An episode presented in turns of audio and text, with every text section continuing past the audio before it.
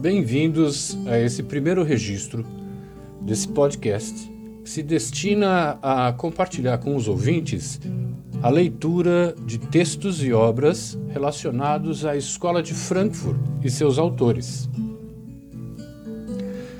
Nesse primeiro registro, nós vamos ler a introdução ao livro A Escola de Frankfurt Luzes e Sombras do Iluminismo editora moderna.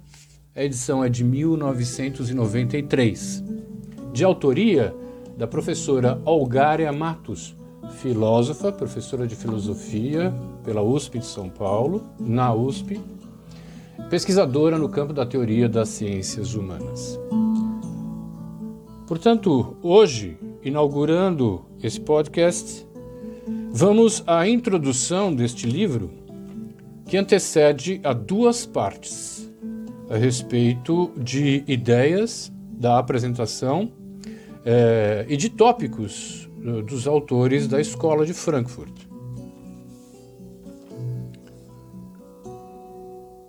Introdução. Autores com origens intelectuais e influências teóricas distintas reuniram-se a partir de 1923 em Frankfurt empreendendo uma crítica radical daquele tempo. Max Horkheimer, Theodor Adorno, Herbert Marcuse, Walter Benjamin, Leo Lowenthal, Franz Neumann, Erich Fromm, Otto Kirchheimer, Frederick Pollock e Karl Wittfogel foram alguns dos pensadores que participaram do Círculo Frankfurtiano. De diferentes maneiras, traduziram a desilusão de grande parte dos intelectuais com respeito às transformações do mundo contemporâneo, seu ceticismo quanto aos resultados do engajamento político revolucionário, mas também o desejo de autonomia e independência do pensamento. Essa é a razão pela qual será indispensável uma interrogação acerca do movimento revolucionário e sua aspas, arma teórica, fecha aspas, o marxismo em particular, no que concerne à teoria e à prática do movimento operário alemão depois da Primeira Guerra Mundial e do desmoronamento do regime imperial. A Revolução Russa de 1917, bem como a proclamação da República na Alemanha Guilhermina em novembro de 1918 e a insurreição em Bremen em 1923, fizeram da revolução social e política não uma utopia, mas uma realidade que se aproximava. Convulsões sociais na Polônia, França e Itália colocaram a combatividade operária em primeiro plano. Logo após a Primeira Guerra Mundial, os movimentos de direita começaram a se organizar na Alemanha, ao mesmo tempo em que as forças de esquerda, inspiradas pela vitória da Revolução Bolchevique na Rússia, passaram a ameaçar de perto o poder do grande capital na Alemanha. Em 1933, porém, a direita concentrada no Partido Nacional Socialista deu a vitória a Hitler em eleição direta o que abriu caminho para a perseguição e destruição das organizações dos trabalhadores e de seus partidos representativos.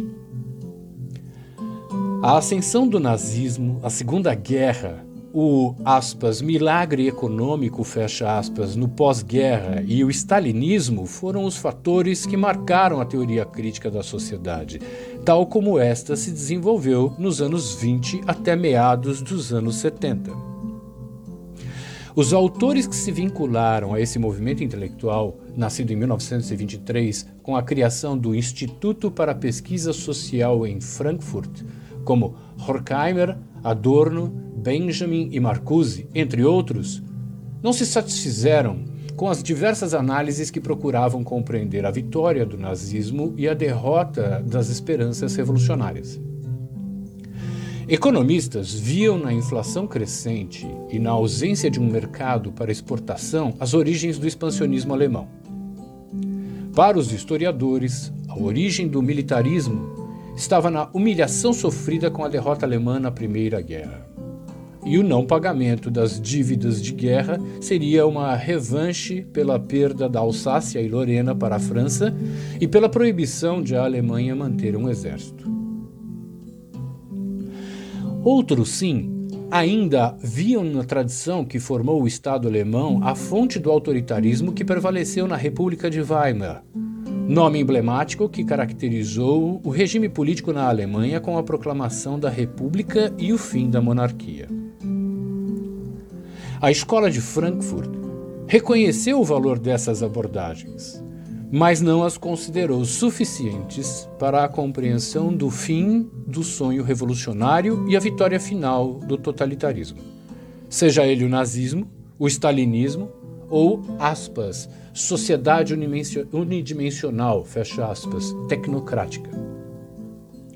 Nesse horizonte, a visão dos frankfurtianos se diferenciou das explicações políticas como as de Trotsky, para quem o crescimento das forças de extrema-direita na Alemanha e o ulterior advento da Segunda Guerra Mundial deveram-se à incapacidade das lideranças políticas de esquerda em firmar uma aliança entre social-democratas e comunistas. Os frankfurtianos desenvolveram uma explicação sobre o fenômeno do totalitarismo que é de ordem metafísica. É na constituição do conceito de razão é no exercício de uma determinada figura ou modo de racionalidade que esses filósofos alojam a origem do irracional. Em nome de uma racionalização crescente, os processos sociais são dominados pela ótica da racionalidade científica, característica da filosofia positivista. Nessa perspectiva, a realidade social dinâmica, complexa, cambiante é submetida a um método que se pretende universalizador e unitário, o método científico. O positivismo, prisioneiro dos seus próprios métodos, impõe um procedimento não social às ciências sociais. Em 1934, Horkheimer, criticando essa postura, escreveu, aspas, o valor de uma teoria depende de sua relação com a praxis. Fecha aspas. A consequência sociopolítica dessa afirmação é que uma teoria social coerente deve estar ligada às forças de transformação revolucionária existentes na sociedade. A racionalidade da dominação da natureza para fins lucrativos colocando a ciência e a técnica a serviço do capital, é a primeira forma da ditadura. A, abre aspas, ditadura da produção, fecha aspas. Essas observações levaram Horkheimer e seus colaboradores do Instituto a considerar as relações entre fascismo e capitalismo. Em 1938, Horkheimer observou que, abre aspas, o fascismo não se opõe à sociedade burguesa, mas, sob certas condições históricas, é a sua forma apropriada. Fecha aspas. O fascismo é a sociedade liberal que perde seus escrúpulos. Também Marcuse escreveu em 1941 que, abre aspas, o Terceiro Reich é uma forma de tecnocracia as considerações técnicas de racionalidade e eficiência imperialistas sobrepõem-se aos padrões, padrões tradicionais de lucratividade e bem-estar comum. Fecha aspas. Sob a influência das análises de Marx e de sua crítica à economia política burguesa, a teoria crítica da escola de Frankfurt revela a transformação dos conceitos econômicos dominantes em seus opostos. A livre troca passa a ser aumento da desigualdade social. A economia livre transforma-se em monopólio. O trabalho produtivo nas condições que sufocam a produção. A reprodução da vida social na pauperização de nações inteiras. Assim, a crítica à razão torna-se a exigência revolucionária para o advento de uma sociedade racional, porque o mundo do homem, até hoje, não é, aspas, o mundo humano, fecha aspas, mas, aspas, o mundo do capital, fecha aspas. Fim da introdução.